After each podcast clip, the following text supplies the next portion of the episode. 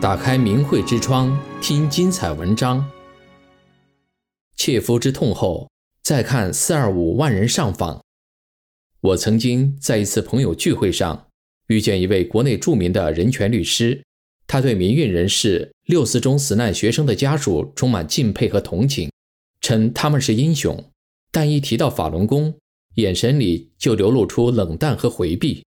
我还见过一位艺术大学的教授，当我向他介绍一本新书《魔鬼在统治着我们的世界》的时候，他立刻说：“干嘛用‘魔鬼’这个词？一听这个词，人们就会觉得你们太神叨。”一些中国人，包括知识分子，自诩的有识之士，内心对法轮功有着扭曲的不正的念头，二十多年来像一堵墙，阻挡着他们不能了解真相。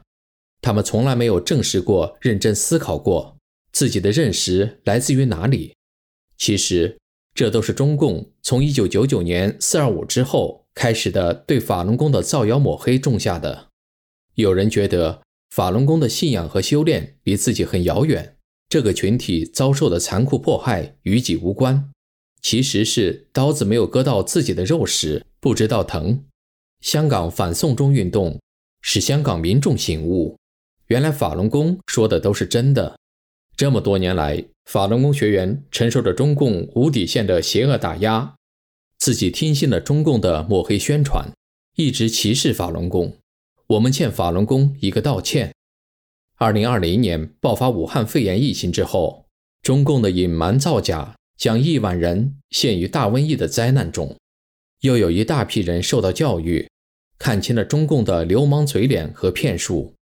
中共经过几十年打造，其给民众洗脑的欺骗手法已经十分成熟成功。一位前凤凰网记者曾经披露，中共将所有媒体信息操控得密不透风，不让人们看到疫情的真相，然后捏造出一个他想让人相信的疫情清零的假象。不管你信不信，不断的重复，慢慢深入到公众的内心，最后把假话变成真话。这与当年对四二五的做法如出一辙。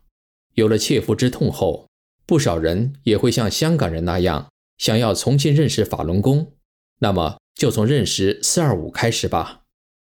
中共反复灌输的对四二五万人大上访的谎言，莫过于法轮功围攻中南海是搞政治。其实，法轮功修炼者内心纯净，对于利益的算计，对权力的欲望。正是他们鄙视和不断放下的修炼人，从内心远离政治。他们去中南海的想法很单纯，就像安徒生童话里那个指出皇帝没穿衣服的小孩，只是想向政府说句真话，戳穿合作修等江泽民集团成员对法轮功的造谣污蔑，只是想告诉世人法轮大法好，让所有的人都能从中受益。有人觉得这不是傻吗？不是的，修炼人是重德的。德在古代的写法是德，意思是直心为德，就是一心与天法大道相通，中间没有思念的阻隔，没有弯弯绕，这就是有德。法轮功学员就像中国古代的高德之士那样，您向直中去，不向曲中求。我的领导和同事听到我解释四二五大上访的初衷后说。你们在政治上太幼稚了，其实也不是幼稚。我经过一九八九年的六四事件，很多年龄大的法轮功学员经历过文革等数次政治运动。四二五那天，当中共警车高架着摄像机从每个人面前缓缓移动摄像时，每个学员都知道将面临怎样的恐怖威胁。但是那天在法轮大法的沐浴下，大家都平静祥和地把生死置之度外了，因为如果我们不站出来说出真相，真善忍佛法就会蒙冤，正邪善恶就会颠倒，人间无正道了，人类就会滑向崩溃，有大难。所以这是出于真诚、善良和慈悲，而与政治无关，是超越政治的。中共长期给人灌输的强盗逻辑就是：中南海不是老百姓随便能去的地方，去那儿就是闹事，就是有颠覆国家的企图。然而四二五那天，上万名法轮功学员只是在中南海外面的人行道上静静地站立一天，等候进里面反映情况的学员代表的消息。他们的诉求只是能有一个和平的练功环境，能合法出版指导修炼的书籍《转法轮》，没有任何政治诉求，没有在示威群众中常见的情绪激动、标语或口号，整个过程非常平和。曾有位在海外生活多年的朋友回国探亲时，听我给他讲“四二五”真相，想不到我刚一开口，他就抢先说：“去中南海怎么了？那是请愿，是公民的合法权利。”我听后好感动，多年后还印象深刻。这才是正常社会里一个正常人的思维啊！人活着就有说真话的权利。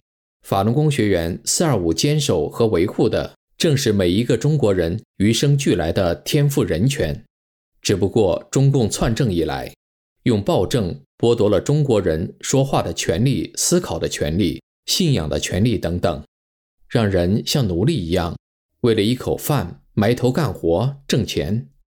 想想看，如果每个中国人都拥有说真话的权利，或者都坚持听真相、找真相，坚持自主判断、辨别真伪。而拒绝配合中共说谎，拒绝他的洗脑，人人都做吹哨人，那么还会有今天因中共的瞒骗造成的瘟疫大流行吗？七十年中还会有八千万同胞死于中共历次政治运动中一波波的人祸吗？所以，法轮功学员争取的不仅是自己信仰的权利，也是在争取每个中国人的福祉和做人的尊严。树立了堂堂正正做人的丰碑，掸去谎言的风尘，真相显露。四二五已经发生二十多年了，大灾之年，切肤之痛后，有越来越多的人看到了法轮功的了不起。回看四二五，它就像一座真相的灯塔，道德的标杆，历久弥坚。显示出以真善忍为准则的法轮功群体的伟岸和纯正光焰，令人高山仰止，给了灾难中的世人唯一的希望。那些听信了中共谣言、对法轮功抱有偏见的人，是否该把扭曲的心给正过来了呢？订阅明慧之窗，为心灵充实光明与智慧。